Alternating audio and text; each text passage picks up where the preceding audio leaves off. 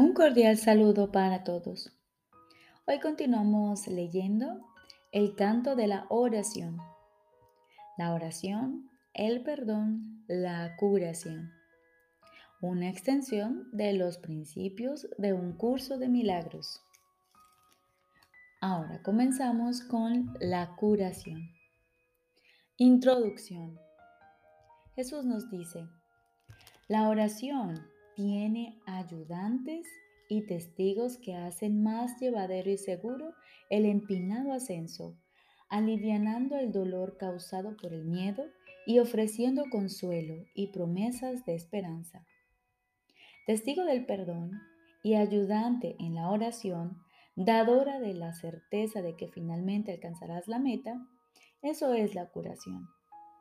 Su importancia no debe enfatizarse demasiado pues la curación es una señal o símbolo de la fuerza del perdón y tan solo un efecto o sombra de un cambio, de un cambio de parecer con respecto a la meta de la oración. Primera parte. La causa de la enfermedad. Jesús nos dice, no confundas el efecto con la causa ni pienses que la enfermedad se encuentra aparte y separada de lo que no puede sino ser su causa. La enfermedad es una señal, una sombra de un pensamiento malvado que parece ser real y justo de acuerdo con las normas de este mundo. Es la prueba externa de pecados internos y da testimonio de pensamientos rencorosos que hieren y procuran hacer daño al Hijo de Dios. Curar el cuerpo es imposible y esto queda demostrado por la brevedad de la cura.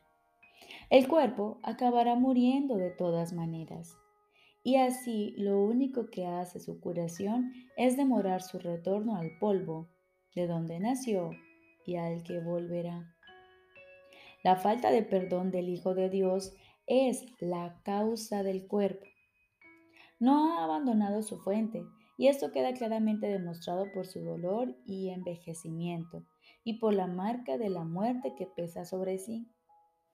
El cuerpo les parece temeroso y frágil a quienes piensan que sus vidas están bajo su mandato y vinculadas a su inestable y niño aliento. La muerte los contempla conforme cada momento que pasa se escapa irrevocablemente de sus avariciosas manos sin poderlos retener. Y sienten miedo cuando se producen cambios en sus cuerpos y estos enferman, pues sienten el fuerte hedor de la muerte en sus corazones. El cuerpo puede sanar como efecto del verdadero perdón. Solo eso puede traer el recuerdo de la inmortalidad que es el don de la santidad y del amor.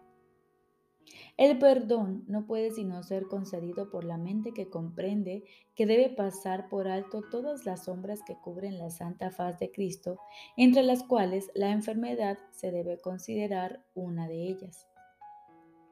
No es nada más que esto, la señal del juicio hecho de un hermano sobre otro hermano y del Hijo de Dios sobre sí mismo, pues ha condenado al cuerpo a hacer su prisión y olvidó que fue Él quien le adjudicó ese papel.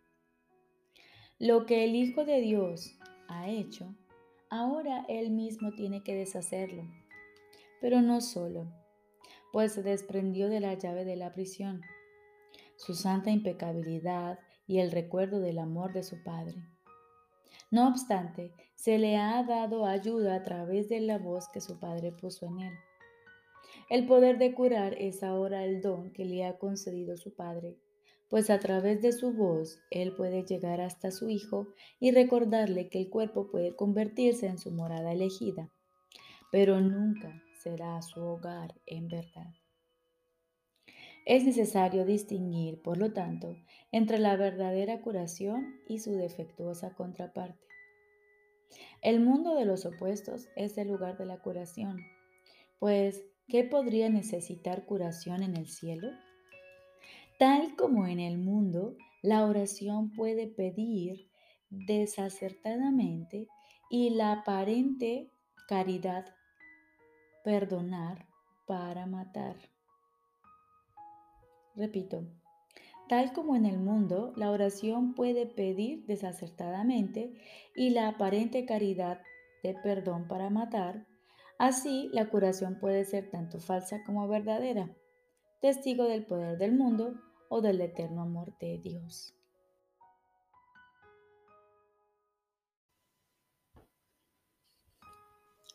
Ahora continuamos con el libro de ejercicios. Décimo tema especial. ¿Qué es el juicio final? El segundo advenimiento de Cristo le confiere al Hijo de Dios este regalo. Poder oír a la voz que habla por Dios, proclamar que lo falso es falso y que lo que es verdad jamás ha cambiado. Y este es el juicio con el que a la percepción le llega su fin. Lo primero que verás será un mundo que ha aceptado que esto es verdad, al haber sido proyectado desde una mente que ya ha sido corregida. Y con este panorama santo, la percepción imparte una silenciosa bendición y luego desaparece al haber alcanzado su objetivo y cumplido su misión. El juicio final sobre el mundo no encierra condena alguna, pues ve a este completamente perdonado libre de pecado y sin propósito alguno. Y al no tener causa ni función ante los ojos de Cristo, simplemente se disuelve en la nada. Ahí nació y ahí ha de terminar. Todas las figuras del sueño con el que el mundo comenzó desaparecen con él. Los cuerpos no tienen ahora ninguna utilidad, por lo tanto, desaparecen también, pues el Hijo de Dios es ilimitado. Tú que creías que el juicio final de Dios condenaría al mundo al infierno junto contigo, acepta esta santa verdad. El juicio de Dios es el regalo de la corrección que le concedió a todos tus errores. Dicha corrección te libera de ellos y de todos los efectos que parecían tener. Tener miedo de la gracia redentora de Dios es tener miedo de liberarte totalmente del sufrimiento, del retorno a la paz, de la seguridad y la felicidad, así como de tu unión con tu propia identidad. El juicio final de Dios es tan misericordioso como cada uno de los pasos de su plan para bendecir a su Hijo y exhortarlo a regresar a la paz externa que comparte con Él. No tengas miedo del amor pues solo Él puede sanar todo pesar, enjugar todas las lágrimas y despertar tiernamente en su sueño de dolor al Hijo de Dios que reconoce como suyo. No tengas miedo de eso.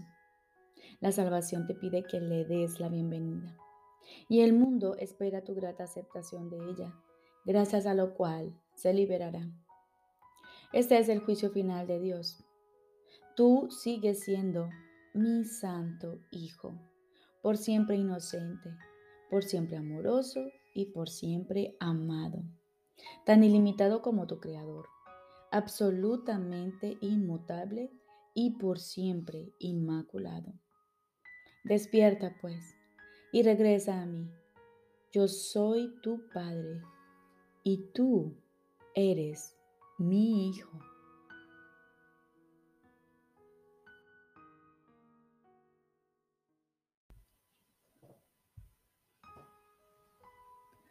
Lección número 319.